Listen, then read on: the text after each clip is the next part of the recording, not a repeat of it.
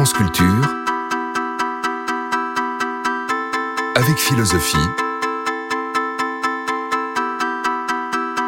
Géraldine Mulman. Pour cette première semaine de l'année 2024, voici une série Un jour, un philosophe, une question. Aujourd'hui, rediffusion de l'émission du 12 septembre 2023, Épicure, comment déminer nos angoisses et notamment la peur de la mort et la peur de la douleur.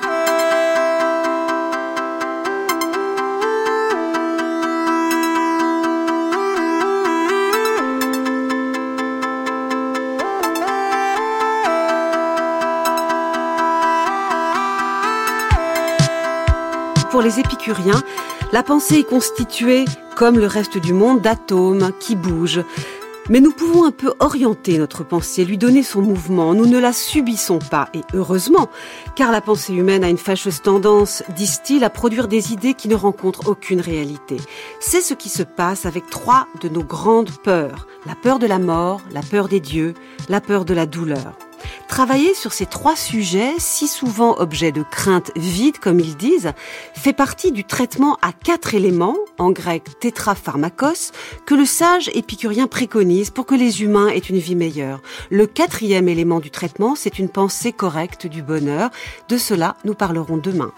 Pour évoquer aujourd'hui nos craintes vides qui concernent la mort, les dieux et la douleur, j'accueille une helléniste spécialiste de l'épicurisme et un très bon connaisseur de la philosophie antique. Les références de leurs travaux sont sur nos sites.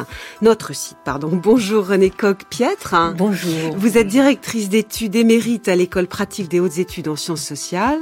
Et bonjour Alain Petit. Bonjour. Vous enseignez la philosophie à la faculté des lettres de Clermont-Ferrand, université où vous appartenez au centre de recherche philosophie et rationalité. J'ai vu tant de choses que vous, humains, ne pourriez pas croire. De grands navires en feu surgissant de l'épaule d'Orion. J'ai vu des rayons fabuleux, des rayons C briller dans l'ombre de la porte de Tannhauser. Tous ces moments se perdront dans l'oubli. Comme les larmes dans la pluie. Il est temps de mourir. France Culture avec philosophie. Géraldine Mulman. C'était Blade Runner, le film de Ridley Scott de 1982 avec une musique de Vangelis. Et on y entend un personnage dans cet extrait, Roy Batty, qui se livre un, un monologue assez poignant, poignant au, au, au, seuil de la mort. Il dit, il est temps de mourir. On a l'impression qu'au fond, l'état de mort ne, lui fait pas trop peur. Il, semble résigné, prêt. En revanche, son chagrin, on le sent, c'est que la vie se termine. Tous ces moments se perdront dans l'oubli.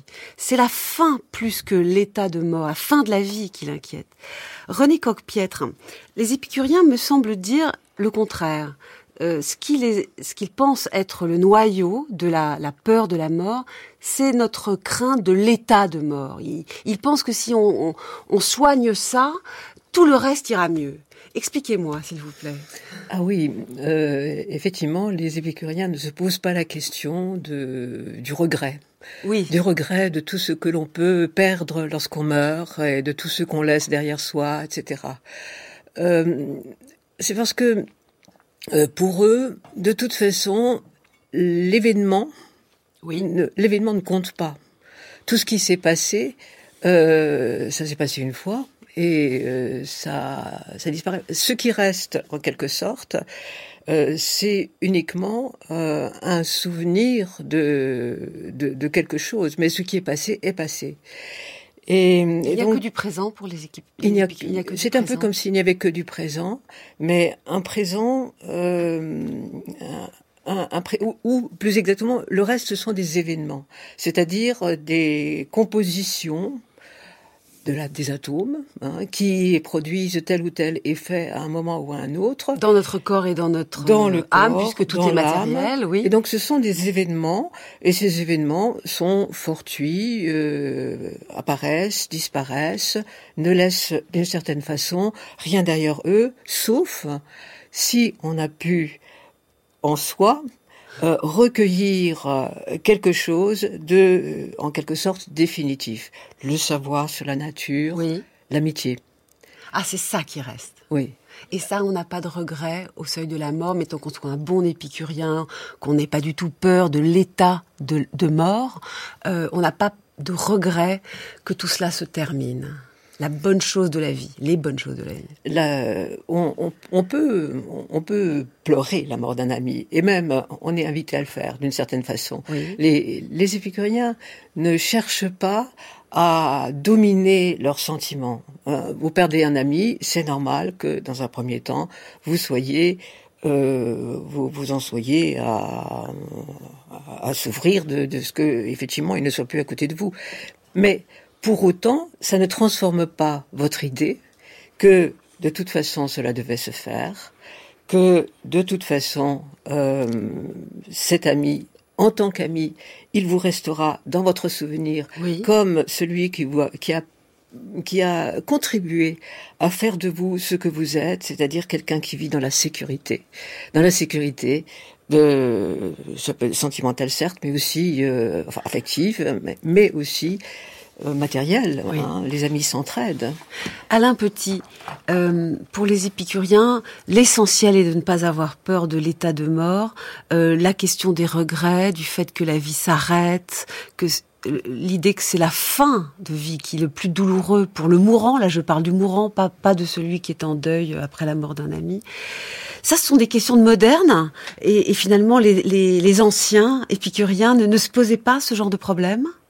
Si, euh, je, euh, on le voit chez Lucrèce en particulier, Oui. euh, j'ai l'impression que, comment dire, c'est une consolation très paradoxale que proposent les épicuriens. Je, je dois dire d'ailleurs que leur, leur, leur argument ne, ne me paraît pas extrêmement convaincant. Vous diriez que, comme on l'a dit à plusieurs Oui. reprises, tantôt on touche un point faible. Oui, oui, C'est peut-être enfin, un point faible, là. délicat. Oui, de, de leur doctrine. Euh, on pourrait par exemple se dire que euh, le, le mourant ne redoute pas, à proprement parler, l'état de mort, puisque l'état de mort euh, est irreprésentable, comme, comme Oui. ils y insistent longuement, mais euh, il peut redouter euh, le fait que des biens lui échappent, que, que- quelque chose du bonheur lui échappe. C'est peut-être ça, me Oui. semble-t-il, le point le plus paradoxal. Euh, alors, il y a une parade Oui. que, que d'ailleurs euh, Épicure pratique comme les stoïciens, Mhm. hein, qui seront ses grands rivaux. Euh, le bonheur n'est pas euh, rendu plus grand par la durée qui pourrait être la sienne. Euh, en un certain sens, le, le bonheur s'accepte de la durée. euh, C'est le présent, comme on vient de le dire. euh, le- le- le- mais le présent du mourant Oui, est un présent étrange.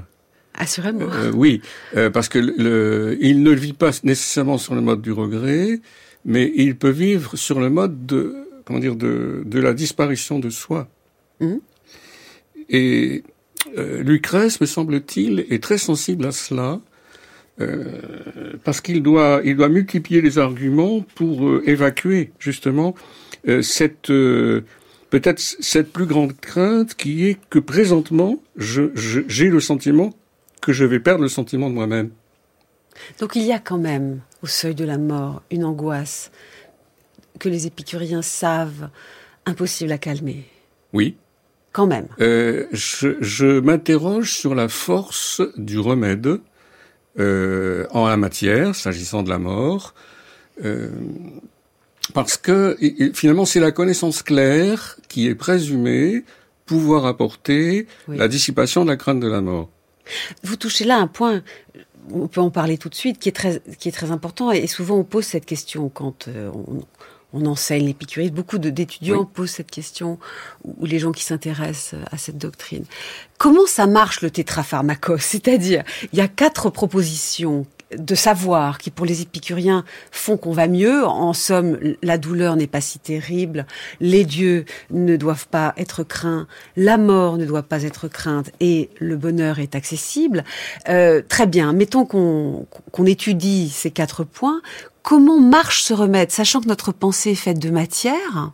Donc, on agit par un. C'est vraiment comme un comme un, traitement pharmaceutique. Oui. Euh, alors, il y a euh, le, le, le, début euh, enfin, dans le paragraphe 124 de la lettre à Ménécée, il emploie cette formule euh, habitue-toi à penser que le, le, le, le, quadruple remède ne marche que sur le mode de, de l'accoutumance, de la une certaine forme de répétition qui, je crois, qui change la matière de oui, notre pensée. parce qu'elle agit sur ce qu'ils appellent les mouvements vitaux. D'accord. Le, le soi épicurien, qui est présent dans la formule. Oui, on, va lire d'ailleurs. Bah, le soin épicurien est, est, en fait composé de mouvements vitaux qui sont unis par un sens de soi. Hmm. Ce qui pose la question, euh, René Coquepiette, dont nous avons déjà un peu parlé hier. Euh, comment on peut agir en fait sur sa pensée? Ce sont des matérialistes. La pensée bouge. Euh, il y a des atomes et du vide, ça bouge. Comment se fait-il qu'on puisse donner une impulsion consciente? À sa pensée. Comment ça marche, puisque c'est forcément un mécanisme mm. matériel? Oui, euh, vous avez tout à fait raison, c'est un mécanisme matériel. Euh, et vous avez parlé en particulier de cette liberté euh, qui est produite par le clinomène. Euh, Hier, on notre, a notre volonté. Le fait que les atomes déclinent un peu et, du coup ils peuvent se rencontrer. Et, donc il est possible de, il doit être possible de conformer en quelque sorte les atomes de notre âme de telle manière, euh, les atomes de l'âme, l'âme étant matérielle, hein, mais de telle manière que euh, à tout moment et de façon euh, presque définitive. C'est le, euh, c'est des, c'est des idées qu'on rencontre vraiment chez Épicure. Euh, quand une fois on est arrivé à bien calibrer son âme sur, c'est-à-dire à reconfigurer l'ensemble des atomes de l'âme, sur la doctrine qui vous enseigne que la mort n'est rien pour nous. Oui. Hein. Euh, c'est-à-dire que quand la mort est là, bah on est on n'est plus là, on n'est plus là, et quand la mort est, bah et quand elle n'est pas encore là, voilà, bah, là on, on, est là. Et donc euh, euh, ce que nous vivons, que nous mourions jeunes ou vieux, ce que nous vivons au moment où nous le vivons, nous pouvons le vivre dans le sentiment que nous avons atteint la pleine connaissance de ce qu'il est nécessaire de savoir pour euh, constituer quelque chose qui ne se laisse pas entamer hmm. à aucun moment euh, par la par des craintes vaines en quelque sorte. Ou alors on va les rencontrer ces craintes, hmm. mais on pourra toujours revenir à l'essentiel. Donc il y a quand même quelque chose. Aujourd'hui, on dirait peut-être du wishful thinking. En tout cas, on peut hmm. vraiment euh, euh, imprimer à notre pensée une direction qui nous rende plus heureux. C'est possible, ça. Tout à fait. Alors vous, on a parlé de la mort, c'est quand même un très gros sujet, hein, l'idée que nous n'avons rien à craindre d'elle. Mm. Euh, même quand on le sait, vous venez quand même de le reconnaître à un petit moment de mourir. C'est pas sûr que on soit si serein que cela, même quand on est un bon sage épicurien. Je vous propose d'écouter ce texte euh, célèbre de la lettre à Ménécée, euh, le, fameux euh, paragraphe 125. Marcel Conche notamment à, cette formule, enfin la, traduit de cette façon.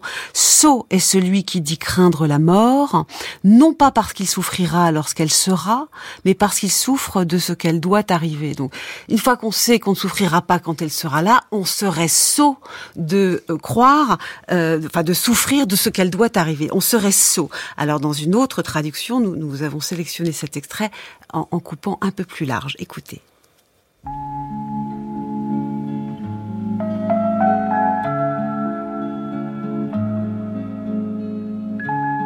L'habitude de penser que la mort n'est rien pour nous. Car tout bien et tout mal réside dans la sensation. Or, la mort est privation de toute sensibilité. Par conséquent, la connaissance de cette vérité que la mort n'est rien pour nous nous rend capables de jouir de cette vie mortelle. Non pas en y ajoutant la perspective d'une durée infinie, mais en nous enlevant le désir de l'immortalité car il ne reste plus rien à redouter dans la vie pour qui a vraiment compris que hors de la vie il n'y a rien de redoutable. On prononce donc de vaines paroles quand on soutient que la mort est à craindre. Non pas parce qu'elle sera douloureuse étant réalisée, mais parce qu'il est douloureux de l'attendre. Ce serait en effet une crainte vaine et sans objet que celle qui serait produite par l'attente d'une chose qui ne cause aucun trouble par sa présence. Ainsi celui de tous les mots qui nous donne le plus d'horreur, la mort, n'est rien pour nous. Puisque, tant que nous existons nous-mêmes, la mort n'est pas. Et que quand la mort existe, nous ne sommes plus. Donc la mort n'existe ni pour les vivants, ni pour les morts, puisqu'elle n'a rien à faire avec les premiers et que les seconds ne sont plus. Mais la multitude, tantôt fuit la mort comme le pire des maux, tantôt l'appelle comme le terme des maux de la vie. France Culture, avec philosophie, Géraldine Mulman. C'était Épicure, une des lettres de lui qui nous reste, que nous avons trouvé. Euh, Épicure euh, a vécu dans la deuxième moitié du IVe siècle avant Jésus-Christ et la première moitié du troisième. Euh, ce propos, euh, vous me corrigerez, vous êtes les spécialistes, me donne l'impression du raisonnement suivant. La mort n'est pas douloureuse, comprenons-le. Alors ne rendons pas notre vie douloureuse en l'attendant sans cesse, cette attente qui peut produire, dit de son côté Lucrèce, le disciple d'Épicure, une véritable haine de la vie, est une absurdité. Euh, il y a quand même beaucoup de gens qui pensent que la mort n'est rien, mais que l'attendre est horriblement douloureux. Alain Petit. Alors moi je trouve que c'est le point euh, le, point le plus le plus étrange dans la démonstration, apparemment simple, euh, il, me semble que ce n'est pas un coup de force de la part d'Épicure, mais enfin c'est quand même, euh, mordre assez nettement le trait. Euh, on peut très bien se représenter philosophiquement la mort comme état de mort, euh, comme le faisait déjà par exemple Socrate en Phédon. Être mort, c'est pas la même chose que, que devoir mourir ou être en train de mourir, euh, mais l'attendre, euh, c'est se projeter. C'est-à-dire, et ça, cela ils le perçoivent très bien. Et, et l'apparente facilité du propos d'Épicure euh, dissimule une, une, grande difficulté. Euh, on se projette vivant dans l'état de mort, mm-hmm. ce qui veut dire qu'on ne, on ne peut pas se représenter l'état de mort comme s'il était purement un état de mort. Euh, Lucrèce dit, tu, tu, tu, te projettes dans le cadavre. Euh, et donc, euh, on a une espèce de d'être, euh, comment dire, ambigu, qui est qui est une sorte de mort vivant, et c'est cela que l'on redoute. C'est-à-dire qu'à force de s'angoisser à propos de quelque chose, même quand on sait que cette chose-là ne sera rien, on ne sentira plus rien. À ce moment-là, on, on, se gâche la vie. Et, et, et c'est un vrai sujet. peut-être que les épicuriens ont senti. C'est ça que vous suggérez que c'était pas si simple euh, d'enlever cette angoisse-là? Non, ça n'est pas si simple parce que le, le je veux dire, euh, pouvons-nous nous représenter véritablement l'état de mort comme un pur mm. néant. En plus, quand on voit le cadavre des autres, ce qu'ils disent, c'est absolument épouvantable. C'est un, ils savent très bien que nous, comme cadavres, nous ne sentirons plus rien, mais voir le cadavre des autres reste une image d'horreur, en fait. Le, l'autre difficulté, effectivement, que, que vous soulevez, c'est que la, la, mort que nous nous représentons n'est pas la, n'est pas la seule nôtre. Oui. Euh, se représenter la mort des autres, euh, et en particulier peut-être justement, vous en parliez à l'instant, celle de ses amis, euh, c'est, je dirais, redouter encore plus la mort euh, de ce qu'elle nous enlève, de, je veux dire, de ce qu'il appelle kalos zen, hein, c'est-à-dire le, le, bonheur, oui. hein, le, le, bien vivre. Mm. Euh, Donc c'est très euh, c'est plus délicat quand on dit voilà on a une grosse pharmacie avec trois quatre propositions le pharmacos euh, la mort n'est rien pour nous allez rouler quoi mais en fait c'est pas du les épicuriens savaient que c'était très difficile. Je pense que c'est un puissant volontarisme. D'accord. Voilà.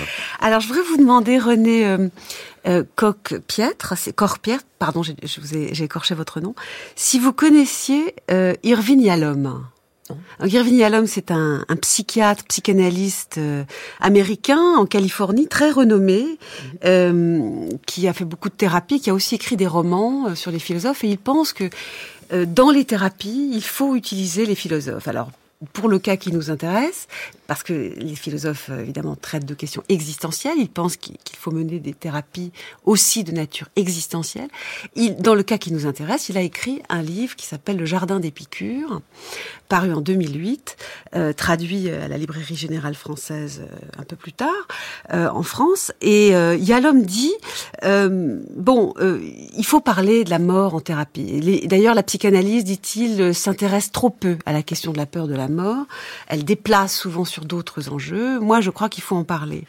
Et il dit la chose suivante dans ce livre. Parfois, j'explique à mes, à mes patients euh, qu'il il faut penser la mort comme l'état dans lequel nous étions avant de vivre. Nous, nous, nous nous en souvenons pas, nous n'avons pas particulièrement souffert. Et au fond, ce qui aide, euh, c'est de se dire qu'on va retrouver l'état dans lequel on était avant d'être vivant. il trouve que c'est assez efficace. Vous, vous, pensez que c'est assez épicurien, ah, vous qui en êtes une spécialiste C'est tout à fait, c'est tout à fait efficace. Là, je suis d'accord. et, euh, et, sans doute, euh, ça pourrait être épicurien. Oui, tout à fait. Bon, il y a un moment où nous ne sommes pas, et il y a un autre moment où nous ne sommes plus. pas encore, pas plus, plus. voilà. Alors je vous propose qu'on l'écoute un peu plus sur la longueur, euh, Irving Yalom, parce que euh, il y a eu un documentaire très beau sur lui, La thérapie du bonheur, réalisé par euh, Sabine Giziger en, en 2014. Écoutez cet extrait. Death terror seems to defy our scientific views on things. La peur de la mort semble défier les points de vue scientifiques ou tout ce que nous pouvons en comprendre il me semble évident que la conscience est fonction de l'esprit et de l'activité de notre cerveau.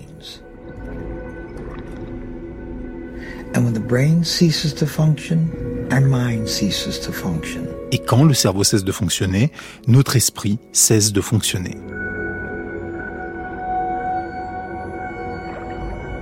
It feels like a wonderful thing ce doit être une chose merveilleuse de penser à un paradis ou à une vie après la mort dans laquelle tous nos désirs seraient satisfaits à perpétuité. Pour moi, c'est un conte de fées. Ce n'est pas en le souhaitant qu'il en sera ainsi.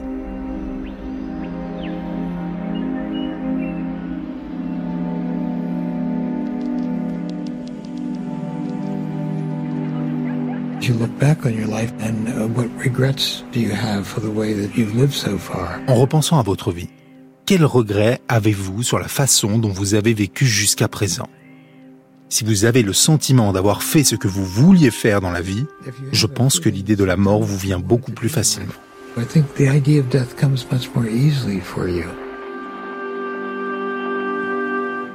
Il y a beaucoup de choses dans ce, ces propos d'Irving Yalom, c'est pour ça que ça, nous intéresse particulièrement. D'abord, il y a cette idée que se confronter à l'idée de la mort et comprendre que euh, ne s'y passera rien, ça veut dire en finir avec tout ce que Yalom appelle les contes de fées et ce qu'Épicure appelait euh, quoi les les, les idées religieuses.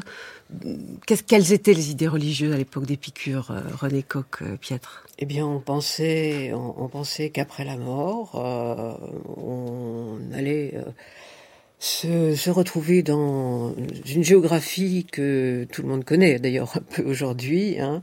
Bon, euh, il faut franchir, il faut franchir un fleuve. L'âme descend au bord de l'Aquiron. Euh, c'est le fleuve euh, qu'il va falloir franchir en apportant son aube à l'Acaron. De l'autre côté, on va rencontrer le juge des enfers. Il va vous, euh, il va vous affecter à une, à un espace ou à un autre dans les enfers. Mhm. Et alors bon, ça c'est l'enfer été... des polythéistes Voilà, c'est l'enfer tel qu'il était décrit, qu'il est mm. décrit dans Virgile par exemple, qu'il est décrit dans Ennius. Euh, oui. euh, Lucrèce par exemple ne connaissait pas encore Virgile, mais il connaissait Ennius, euh, qui était un, le premier poète euh, épique, euh, grand poète épique latin. Et tel que Homère le décrit, tel que beaucoup d'autres auteurs l'ont décrit dans, dans l'Antiquité. Alors euh, après, euh, il y a des Platon aussi. Oui. Donc les Grecs et les Latins des- avaient plusieurs images et de l'enfer des du images, paradis, des dir- images dirions-nous, précises euh, même. Il y a une géographie des enfers. Il la connaissait. Et euh, bon, euh, depuis, vous savez que le christianisme a répandu toute une autre euh, Mm.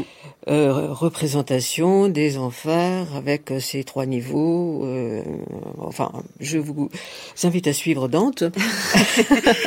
Donc tout ça, il faut arrêter. Donc de- Et de- il faut arrêter tout ça parce que euh, c'est un pas- préalable pour Voilà. se confronter à, à l'idée de la mort. Absolument. On n'a pas besoin de tout ça. Mais il y a l'homme dit autre chose encore. Oui. Il dit que pour réussir à se calmer, si j'ose dire, à propos de la mort, sans doute faut-il que notre vie ait été bien remplie. Et peut-être faut-il avoir bien vécu pour être capable Mm. de ne pas être terrifié à l'idée qu'on va mourir. Ah, Certainement. Euh, Est-ce que Mm. cette idée est épicurienne? Cette idée n'est pas du tout contradictoire avec l'idée d'Épicure, euh, mais euh, puisque l'idée d'Épicure, c'est que euh, bah, il faut avoir philosophie déjà, parce que bon, tout passe quand même par l'Épicure. Pour Épicure, tout passe par sa propre doctrine, en quelque sorte, euh, qu'il ne force personne à, à adopter, mais euh, qui transmet comme un élixir, hein, comme ce tétrapharmacos euh, formé de ces quatre euh, remèdes qui vont tous ensemble. Ça- hein. Ce qui me travaille Voilà. un peu, c'est que j'ai l'impression qu'il y a l'homme résonne dans le sens inverse. Il dit, euh, c'est en travaillant à avoir une vie Mm. satisfaisante qu'on perdra la peur de la mort. Épicure et Lucrèce disent, c'est en perdant la peur de la mort qu'on aura une vie satisfaisante. Oui. Alain bien, Petit. oui. Oui, euh, c'est. Je pense que c'est un préalable absolu. Euh, le- la- la- toute la vie serait troublée si, si la crainte de la mort persistait. On ne pourrait donc pas avoir une vie bien remplie. Oh, euh, La vie ne se remplirait d'aucun bien, Oui. puisque le, Lucrèce décrit la peur de la mort, vous disiez, euh, comme euh, le poison qui, en quelque sorte, euh, trouble absolument toute la vie et qui même suscite le, le, fait que la vie soit nous devienne odieuse. euh, en quelque sorte, la, la peur de la mort anéantit toute possibilité de combler sa vie. Oui. Et euh, alors que voilà, le thérapeute, écrivain Irine Yalom dit commencez à travailler, à avoir une bonne vie, vous verrez la peur de la mort va se dissiper. C'est un peu l'inverse, mais Oui. en vérité, peut-être que l'un ne va pas sans l'autre. Il faut à la fois, euh, c'est en même temps qu'on travaille à, à- à sa bonne vie et qu'on travaille euh, Oui, à parce que perdre ce sont crainte de la deux- mort. euh, puisque si, si le tétrapharmacos euh, est effectivement euh, contient des parties solidaires, euh, on s'accoutume, on fait peut-être dimi- diminuer la crainte de la mort en s'accoutumant, par exemple, à, à- à s'en tenir au plaisir absolument présent. Merci, je crois que c'est vraiment la formule épicurienne. On retrouve l'enjeu du, du présent. France Culture, avec philosophie. Géraldine. Je suis en compagnie de René Coq-Piètre et d'Alain Petit, spécialiste de l'épicurisme antique dont nous parlons toute la semaine. Et aujourd'hui, nous réfléchissons à ce que les épicuriens appelaient des craintes vides, c'est-à-dire des pensées que nous avons qui portent sur des choses qui n'ont pas de réalité matérielle. Par exemple, euh, la pensée de la mort, la pensée terrifiée de la mort qui méconnaît ce qu'elle est vraiment. Alors il y a une autre crainte vide, c'est la crainte de la douleur, car pour les épicuriens, la réalité matérielle de la douleur, c'est euh, que elle ne dure pas, parce que soit euh, c'est un état euh, de maladie et on finit par se restaurer dans sa santé, si j'ose dire, soit elle est très grave et on finit par mourir, et comme la mort n'est rien, la douleur sera arrêtée par quelque chose qui n'est rien, donc la douleur n'est pas à craindre. On touche peut-être là quand même à un point faible de l'épicurisme, parce qu'il y a beaucoup de gens qui souffrent sans pouvoir se rétablir, sans pouvoir être bien soulagés de leur souffrance et sans mourir. Pour autant, René Coq-Piètre. Et oui, il y a de très grandes souffrances dans le monde. Et euh, tout ce qu'on peut dire à ce sujet-là, c'est que euh, il y avait, face à la douleur euh, et dans, dans l'Antiquité, une opposition entre l'attitude stoïcienne et l'attitude épicurienne. Expliquez-moi ça. Et l'attitude stoïcienne suppose que on se gendarme contre la douleur, qu'on essaye de, euh, de surmonter les choses virilement, en Oui. quelque sorte.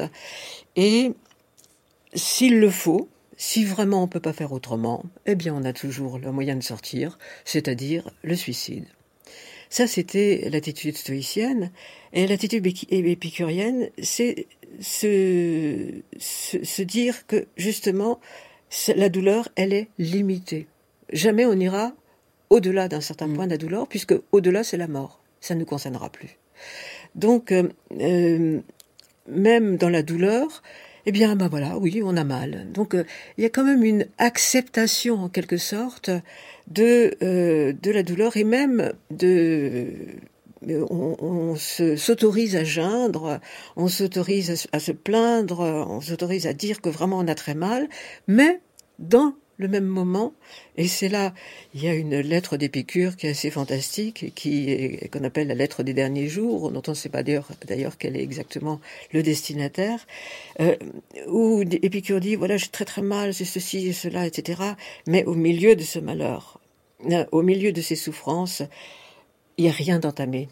Il n'y a rien d'entamé. C'est-à-dire que je sais que ça ne durera pas. Et... Du présent, enfin de, de, de, de, dans mon souvenir des amitiés, dans euh, dans ma dans ma dans ma sécurité intérieure, ma sécurité intellectuelle en quelque sorte. Mm-hmm. hein. Voilà. C'est peut-être la différence aussi entre ce qu'il appelle l'âme, euh, disons rationnelle, animus, et l'âme euh, et l'âme euh, sensible qui est anima. Et peut-être ça aussi. Animus euh, résiste en quelque sorte quand Anima est répandu dans tous les membres, souffre et s'autorise à geindre. Alain Petit. Oui, je crois, je crois en effet que ce qui émerge, c'est l'idée que le, il y a cette formule de Lucrèce qui est liée d'ailleurs à la déclinaison, en effet. L'esprit peut tourner sa pensée vers autre chose. Pendant qu'il a mal. Oui, tout à fait. Euh, là, on rejoint les, les remarques euh, qui viennent d'être faites sur Animus. Et puis, euh, je pense aussi qu'il est très important de, de souligner ce, propos qui m'a toujours, pour le coup, intéressé chez Épicure, à savoir que les souvenirs sont du présent.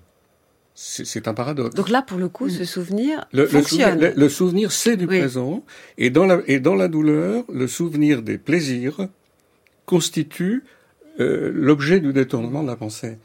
Mais vous savez, j'ai l'impression qu'à ce moment-là, l'épicurien n'est pas si différent du stoïque ou du stoïcien, parce qu'en réalité, il se persuade qu'il peut tenir. C'est finalement, vous avez évoqué la différence, euh, René Piotr, euh, Piotr, mais en réalité, euh, ça, ça, ressemble énormément au stoïcisme sur ce point. ci je veux dire dans son fonctionnement. Qu'est-ce que vous en pensez? Bah, écoutez, pour les anciens, c'était pas, c'était exactement l'opposé, puisque euh, d'un côté euh, il y avait cette virilité en quelque sorte, et puis de l'autre côté, se laisser aller, euh, cette une, une, apparente faiblesse, voilà, se laisser traverser par les douleurs, etc. mais effectivement, il y a au fond cette, cette sécurité et cette, cette, ce roc, hein, oui. ce, ce roc sur lequel l'épicurien est amarré et qui est la doctrine, en fait, la doctrine de l'atome et du C'est elle qui m'aide à tenir dans les C'est elle, c'est elle qui aide à, tenir en même temps que, euh, effectivement, la mémoire, le souvenir des moments heureux. Alors, peut-être pas tellement les moments, euh, le, fait qu'on a bien mangé, euh, qu'on a bien bu à un moment donné, ça c'était absolument indispensable, mais justement les moments véritablement de heureux, entre amis. Et c'est là que le, le, véritable rock épicurien me semble être là, dans le souvenir, effectivement, de l'amitié. Alors une nouvelle fois, les, modernes prennent peut-être la question dans l'autre sens. Euh, Épicure euh, et Lucrèce disaient que la peur euh, de la mort, lorsqu'on l'a lorsqu'on l'a combattue par un juste savoir, permet aussi de ne pas craindre la douleur, parce qu'on sait que cette douleur, elle finira peut-être dans quelque chose que nous n'avons pas à craindre, qui est la mort. Eh bien, dans pas mal de représentations de la douleur chronique euh, aujourd'hui, ce qu'on entend plutôt, c'est que c'est l'horreur de la douleur chronique qui permet de perdre la crainte de la mort, et certains, euh, certaines personnes qui souffrent demandent la mort. Mm. Euh, parce que précisément, et contrairement à ce que disaient les épicuriens, elle ne suit pas forcément la douleur aiguë. Euh, écoutez cet extrait du film Mar Adentro de Alejandro Amenabar, un film de 2005. À la suite d'un accident dont il a été victime dans sa jeunesse, le personnage Ramon ne peut plus bouger que la tête, il est enfermé dans son corps et dans cet extrait, eh bien voyez ce qu'il demande. Ramon Pourquoi mourir?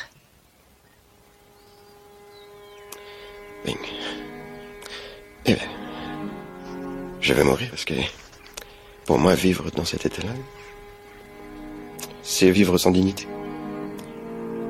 C'est vrai que je comprends que d'autres tétraplégiques puissent se sentir offensés quand je dis qu'une telle vie est indigne. Mais moi, je ne juge personne. Qui suis-je pour juger ceux qui veulent vivre? Mais je demande que moi ne me juge pas. Ni moi, ni la personne qui m'aidera à mourir. Vous croyez que quelqu'un vous y aidera? Enfin, ça dépendra de ceux, de ceux qui mènent la danse, non? S'ils parviennent à surmonter leur peur. Pourquoi faut-il Pourquoi en faire toute une histoire? La mort a toujours existé, elle existera toujours, et tôt ou tard, elle finit par nous rattraper, tous. Tous. Elle fait partie de nous. Alors pourquoi s'offusquer quand je, quand je dis que je veux mourir Hein Comme si, comme si j'étais contagieux. Ce personnage ne craint plus la mort, mais c'est aussi parce qu'il a tellement mal et qu'il souffre de son état. Alain Petit, euh, sur ce point, les épicuriens sont peut ont peut-être été un peu rapides. Il y a des douleurs qui ne mènent pas à la mort, et ce sont des douleurs qui donnent envie de mourir. Oui, euh, je pense en effet qu'ils ont été un peu rapides parce que euh, peut-être euh, il y a peut-être un biais dans l'épicurisme auquel euh, on, ne serait pas, je crois, tellement sensible quand on insiste sur leur sensualisme ou sur leur empirisme. Moi, je dirais plutôt que c'est un biais intellectualiste que, le, que le, le j'ai toujours été frappé par, par le point, ouais. le point de faiblesse pour moi dans l'épicurisme, c'est pas du tout son, sensu, son sensualisme effectif, son empirisme euh, présumé, c'est le fait que le tétrapharmacos repose sur ce que j'appelais tout à l'heure un volontarisme, c'est-à-dire en fait ouais. un intellectualisme euh, qui, qui, en quelque sorte, fait confiance au pouvoir de la pensée. Oui. Euh, à condition qu'elle arrive à se, en effet, à se resserrer euh, comme sur ce que un stoïcien appellera l'acropole intérieure. Est-ce que ce que vous êtes en train de dire, c'est qu'il y a mine de rien dans les quatre propositions qui constituent le traitement pour le tétrapharmacos oui, des, le des épicuriens, les quatre propositions, la douleur n'est pas à craindre, les dieux ne sont pas à craindre, la mort n'est rien et euh, le bonheur est accessible. Euh, il y a peut-être une vision un peu abstraite euh, de toutes de ces quatre choses. Oui. En tout cas, les trois qui nous occupent aujourd'hui, les dieux, la mort et la douleur. Oui. Euh, il, y a, il, il, y a une vision abstraite très paradoxale, euh, parce que les, le, Épicure s'évertue à insister sur le, de même que Lucrèce d'ailleurs, sur le, le, primat de, de, de l'intuition sensible, qui doit être une réception oui. pour être sûr de sa pureté, les craintes vaines sont euh, l'irruption d'une pensée projective qui, en quelque sorte, vient contaminer cette, euh, cette notion pure. Mais en même temps, le comment dire, le quadruple remède, c'est un entraînement. Euh, on, je crois qu'on peut prononcer le mot. C'est une, les Grecs disent c'est une ascésis, c'est-à-dire une ascèse. Euh, il, il n'y a rien de plus ascétique que l'épicurisme. Et d'ailleurs, j'étais frappé tout à l'heure dans votre entretien à propos de, du stoïcisme et de l'épicurisme par le fait que, je veux dire, un, un philosophe euh, habitué dès sa jeunesse à l'ascèse, à savoir Sénèque, oui. euh, cite de manière très libérale aussi bien Épicure que, que, les, stoïciens. À, à l'intention de Lucilius. En disant, mais oui, je, vais, les... je, vais, te donner un autre exemple et je vais le prendre. Tu, tu t'attends pas à ce que je le fasse, mais je vais le prendre. Même les stoïciens se sont euh, inspirés des épicuriens. René Corpiètre. Oui, c'est le cas. Euh, c'est le cas effectivement de Sénèque, c'est le cas de Marc Aurèle. Bon. Euh, c'est-à-dire que d'abord les épicuriens ne parlaient, ne passaient leur temps à, à discuter à, et à contester et à, et à, polémiquer, notamment contre les stoïciens, au point que dans les textes qui nous restent, euh, finalement, on, on se rend compte que le personnage le plus cité, c'est un, c'est un stoïcien et c'est pas du tout, et c'est même pas Épicure. Mmh. enfin voilà, enfin le plus. alors j'ai une question euh, là, euh, justement, puisqu'on parle de l'intellectualisation des enjeux mm. pour les épicuriens. Il faut quand même qu'on définisse cette notion de crainte vide. C'est très technique. Les craintes que nous avons sont des idées euh, dans lesquelles il y a des atomes, hein, puisque notre pensée est mm. faite d'atomes. Mais, et au passage, je ne suis pas sûre de tout à fait comprendre, pour ça que je vous pose la question, ce qu'ils disent en tout cas, c'est que certaines de nos pensées rencontrent des vrais atomes matériels extérieurs à nous, et puis certains, puisque le monde est constitué d'atomes et de vide, euh, quand on regarde bien, vont vers du vide. Euh, mais en fait, ces pensées, elles, sont en nous. Euh, elles ne touchent rien. Comment vous dire? Ce sont nos atomes de pensée. J'ai du mal. Qu'est-ce que ça veut dire? Une, pensée qui touche du vide. Qu'est-ce que ça veut dire? Une crainte qui touche du vide. Euh, les, craintes, les craintes vides sont les, craintes qui ne nous concernent pas. Euh, par exemple, bon, vous craignez les enfers, bon, bah, en fait, ça n'existe pas, c'est des imaginations, ça ne nous concerne donc en réalité pas. Euh, vous craignez pour euh, votre euh, pour le souvenir que vous allez laisser après votre mort. Donc vous, allez par exemple créer un énorme monument pour pérenniser en quelque sorte votre mémoire. Oui. c'est complètement idiot puisque de toute façon vous-même vous n'y serez plus et ça ne ça n'aura aucun, aucun effet pour vous. Donc euh, euh, il y a c'est vide au présent en fait, c'est toujours pareil, c'est vide du présent. Au présent et c'est vrai pour vous. Il y a quelque chose bon euh, qui a été évoqué tout à l'heure bon quand on par Alain Petit, voilà par par Alain Petit, c'est-à-dire que nous, quand le, les épicuriens pensent à la souffrance, ils pensent à leur, leur souffrance propre, à leur mort, leur mort propre, mm. etc. Euh, et ça ne veut pas dire qu'il nie la souffrance, ça ne veut pas dire qu'il nie la souffrance des autres, mais ça veut dire que euh, à partir du moment où on s'en fait une montagne et on se gâche la vie pour ça, c'est alors que ça ne va absolument pas contribuer euh, à vous donner une vie correcte. Enfin bon, justement, ça vous empêche d'avoir une vie correcte et de vivre et de, et de vivre dans la sérénité, dans ce qu'ils appellent l'absence de trouble, l'ataraxie, oui. absent de troubles, euh, ça n'a aucun sens. Ça n'a pas de sens. Ce qui, ce, ce qui, alors il y a, ce qu'il faut bien comprendre, c'est effectivement cet intellectualisme. Mais cet intellectualisme, euh, c'est ça ne se comprend euh, comme tel que comme euh, que s'il y a cet c'est-à-dire cet exercice quotidien. La lettre aménécée commence par ça. Que nul oui que nul ne, ne, ne, tarde à philosopher. Et il faut philosopher, il faut, et on peut commencer à n'importe quel moment de la vie, mais autant commencer très très jeune. Et euh, philosopher, c'est philosopher toujours ensemble. Hein. On co, mm. on co-philosophe. Oui, on co-philosophe et on s'habitue tous ensemble à penser façon. On s'habitue tous ensemble à réfléchir sans sans aucune. Alors le, la notion de libre euh, de franchise, hein, de parole libre, c'est très important aussi. Hein. Il faut qu'on puisse, dès qu'on a un doute, il faut qu'on le, faut qu'on le dise. Oui. Il faut qu'on développe le doute. Il faut qu'on voit de plus près qu'est-ce qui se passe. Oui, effectivement. Euh, pourquoi je n'y arrive pas Les objections que vous faites là. Oh, Nous avons une discussion épicurienne là. Merci.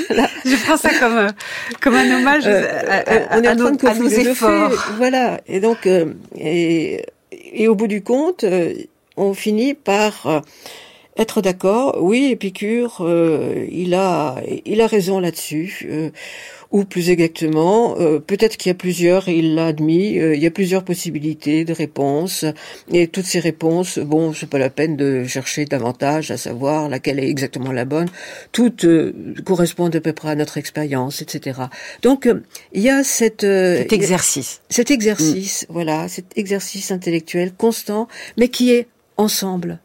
Oui, il y a cette dimension collective. Voilà. Ce qu'on dit toujours, les épicuriens, on est tout seul, il n'y a pas de dimension politique. C'est un euh, peu rapide. Chacun, il y a du collectif. Chacun parle de soi, en quelque sorte, mais à l'intérieur, effectivement, du jardin. C'était un groupe on de ce groupe épicurien. Alors, avec toutes les toutes les relations plus précises, euh, chaque élève a un maître auquel il se réfère plus plus précisément.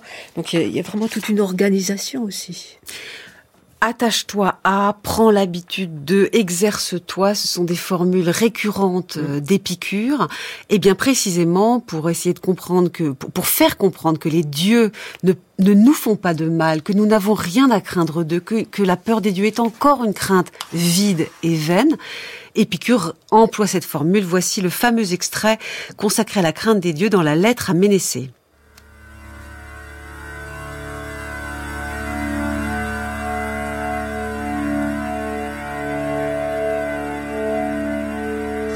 Attache-toi donc aux enseignements que je n'ai cessé de te donner et que je vais te répéter. Mets-les en pratique et médite-les, convaincu que ce sont là les principes nécessaires pour bien vivre. Commence par te persuader qu'un Dieu est un vivant immortel et bienheureux, te conformant en cela à la notion commune qui en est tracée en nous.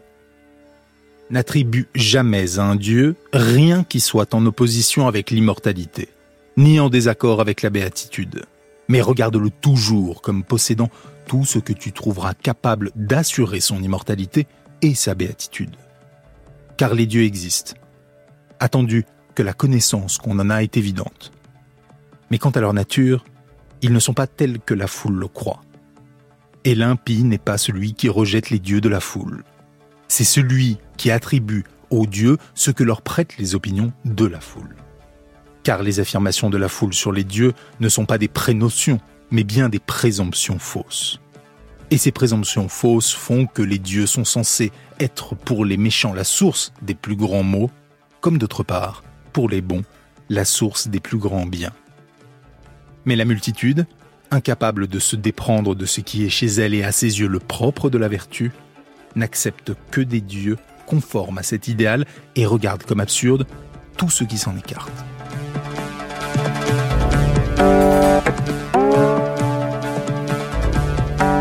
Alain Petit, je vais peut-être vous poser une question naïve, mais comment Épicure euh, sait-il, lui, euh, euh, qu'il y a des dieux ou, qu'il n'y en a pas Enfin, là, ah. comment sait-il ce qu'ils sont? Ils sont très loin, ils ne peuvent pas nous faire de mal. Mais comment il sait tout ça, lui, ils sont, ils sont très loin. Ils sont très loin, mais comment dire, il, y a des messages entre guillemets qui, qui, qui nous proviennent ou nous proviendraient d'eux de, leur, euh, de, de, de, leurs lointains intermondes, espaces euh, subtils dans lesquels ils se trouvent. Euh, il y a donc des, des simulacres des dieux. Donc en fait, nos idées de Dieu signifient, sont des signes, pour parler comme les épicuriens, que quelque chose de cette sorte existe des dieux. Mais comment est-il si sûr qu'ils ne sont pas conformes à ce que la multitude ou la foule, selon les traductions, euh, dit d'eux, c'est-à-dire qu'ils ne sont pas là à juger nos vies, à nous sanctionner, à agir sur nous, à nous donner des injonctions. Comment il sait cela, Épicure? Euh, Dire qu'il le sait, c'est peut-être beaucoup dire. Ah. Euh, je pense que euh, il ne, j'ai le sentiment qu'il euh, qu'il a essayé d'isoler euh, une, une, une, notion du Dieu qui serait minimale et qui serait conforme à la perfection. Ce qui a fait dire à certains historiens que, qu'en fait, Épicure est, est, le plus remarquable philosophe du polythéisme qu'il assume. Et c'est peut-être le de, de, de, très nombreux philosophes de cette époque euh, classique, euh, celle de Platon ou hellénistique, celle de la sienne, euh, celui qui, d'une certaine manière, accorde le, j'ai employé un mot un peu, un peu gênant pour un épicurien, accorde la plus grande foi euh, à, à l'existence des multiples dieux, dont on ne peut d'ailleurs pas fixer le nombre, euh, mais aussi euh, à leur caractère, euh, à leur figure humaine.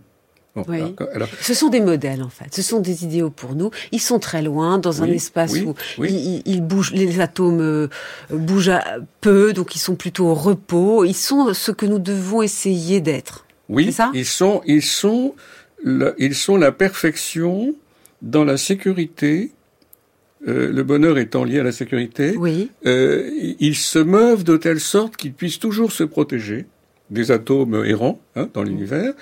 Euh, et leur activité, parce qu'on rejoint votre propos tout à l'heure, c'est leur activité qui compte. En fait, ils, ils, ils font de la philosophie en commun. Et c'est à ce titre qu'ils sont des modèles. Ils sont épicuriens, en fait. Oui. C'est ça qui fait qu'ils sont, sont, sont parfaits, Les dieux d'Épicure sont épicuriens, à ce titre. Euh, ils se, ils peuvent limiter leur vie, et ils peuvent, en rejoindre une autre maxime, ils peuvent cacher leur vie. Et pour vous, c'est encore un intellectualisme de plus? Ah, c'est un remarquable intellectualisme. Je pense que euh, il, n'y a pas d'intellectualisme plus grand que celui d'Épicure en matière de théologie, si ce n'est celui d'Aristote. Et les, vous deux avez une thèse très forte, là, j'adore. Les deux grands rivaux, là, et Épicure est très proche, assez, assez souvent très proche d'Aristote.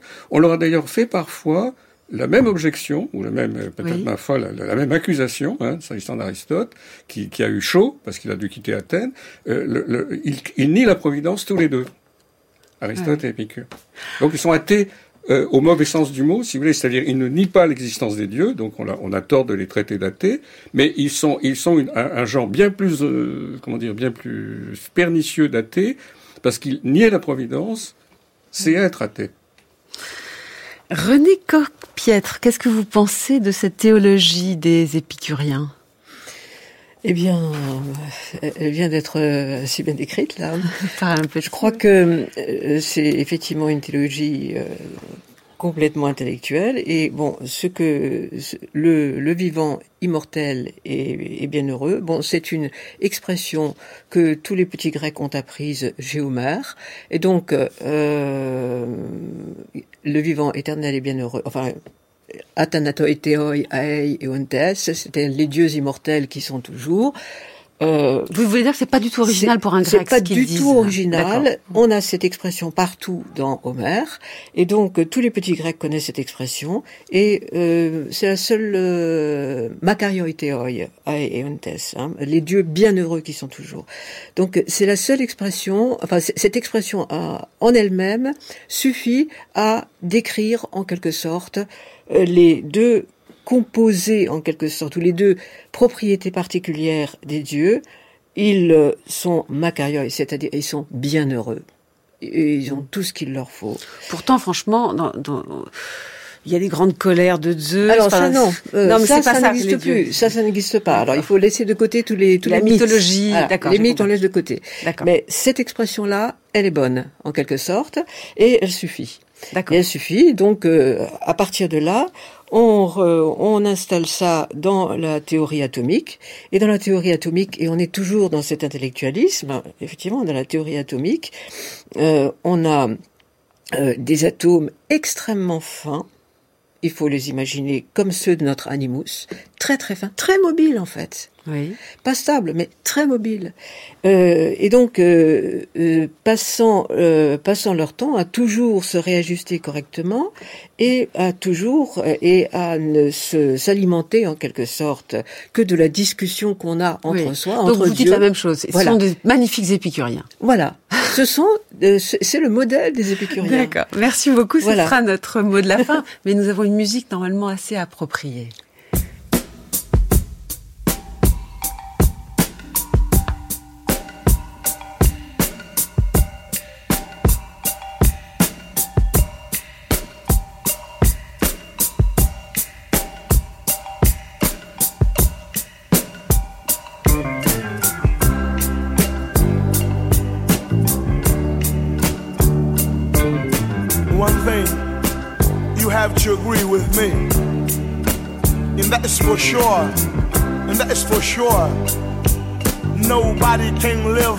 Forever, and everybody is the same. There we go. How we doing, man? What's happening? All right. Yeah, yeah, yeah, yeah, yeah, yeah, yeah, yeah, yeah. Sooner or later, sooner or later you're going to understand that. There we go.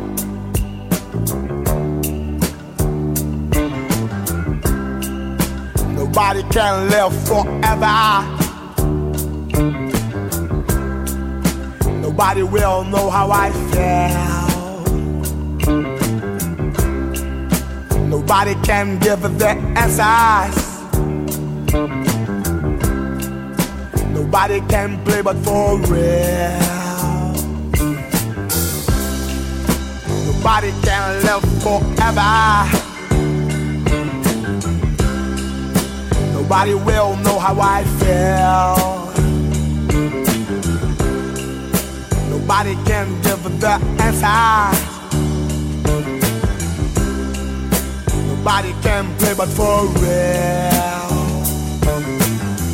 There's no God, there's no heaven. There's no devil, there's no hell.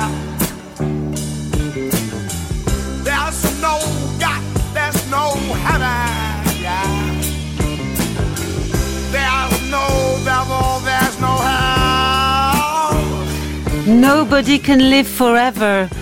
C'est une chanson de Tim Maya sortie en 1976. Tout est dit. C'est, peut-être une chanson vraiment très épicurienne. Merci à tous les deux, Alain Petit et René Corpiètre, pour vos éclairages d'aujourd'hui sur la philosophie épicurienne. Les références de vos travaux figurent sur le site d'Avec Philosophie.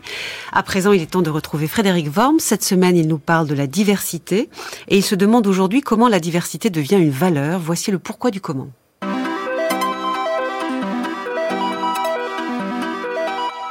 Comment la diversité devient-elle une valeur? On entend sur la notion de diversité des déclarations et parfois des revendications qui sont tout à fait différentes et, même contradictoires. D'un côté, il semble qu'il y a toujours plus de diversité. Nous sommes tous différents, nous sommes tous singuliers et c'est en effet sous certains aspects le cas. Et d'un autre côté, nous constatons parfois un certain manque de diversité, de telle sorte que dans le débat éthique, social et politique, l'idée de faire de la place à la diversité, d'ouvrir des espaces pour la diversité, pour les diversités, devient un problème, une revendication politique majeure. La diversité semble aussi difficile, difficile à ménager dans un espace social et politique commun. Comment se fait-il que les êtres humains se différencient, que les gens soient tous différents, que nous ressentions cette différence, et pourtant que nous ayons un problème social, moral et politique avec la notion de diversité?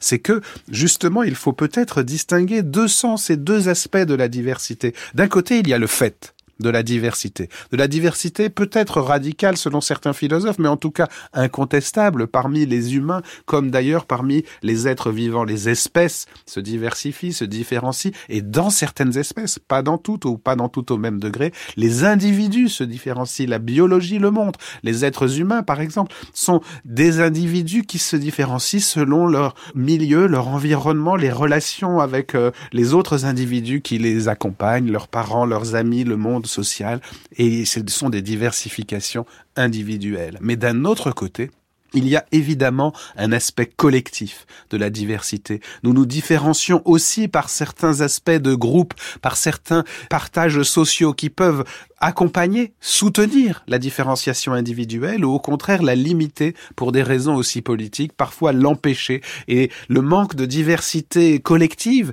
brime parfois la diversification individuelle qui est pourtant une caractéristique de la vie. C'est pourquoi la diversité dans le sens politique est une question d'égalité minimale entre des groupes différents et non pas de revendication radicale entre des individus qui se différencient, on allait dire, tout seuls, qui n'ont pas forcément besoin de la politique pour devenir eux-mêmes, qui ont juste besoin de la politique pour que les relations entre les groupes ne bloquent pas leur diversification individuelle. Du côté politique, donc, la revendication de la diversité, c'est la revendication minimale que les différences sociales ne deviennent pas des blocages, ou pour le dire clairement, des injustices. Quand on revendique plus de diversité, c'est sans doute parce que il y a des critères sociaux, des critères de groupe. Par exemple, dans certaines sociétés qui ont été ou sont euh, racistes, des critères raciaux, des critères qui font qu'un certain type de diversité devient un trait collectif et social injuste qui bloque les différenciations et les relations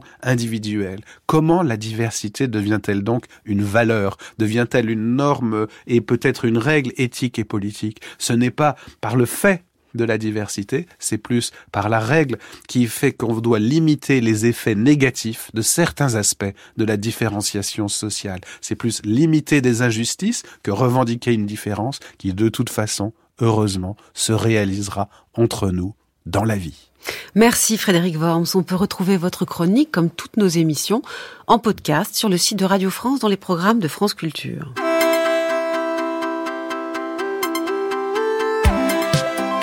Cette émission a été réalisée par Yad Kera avec à la technique Grégory Wallon. Elle a été préparée avec Marine Boudalier en particulier, puis toute l'équipe d'Avec Philosophie, Anna Folpin, Chaima Giboire, Carla Michel et Antoine Ravon. Vous êtes bien sur France Culture, vive la curiosité.